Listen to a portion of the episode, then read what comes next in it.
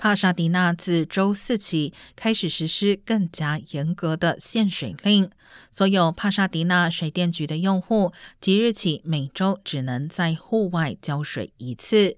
其中门牌号码为单数的住宅可在周一浇水，门牌号码为双数的住宅可在周二浇水。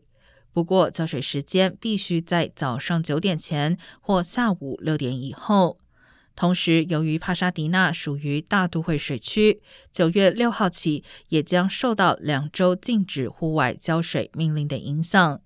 该水区为修复管线而发出此一命令，估计将有四百万人受到影响。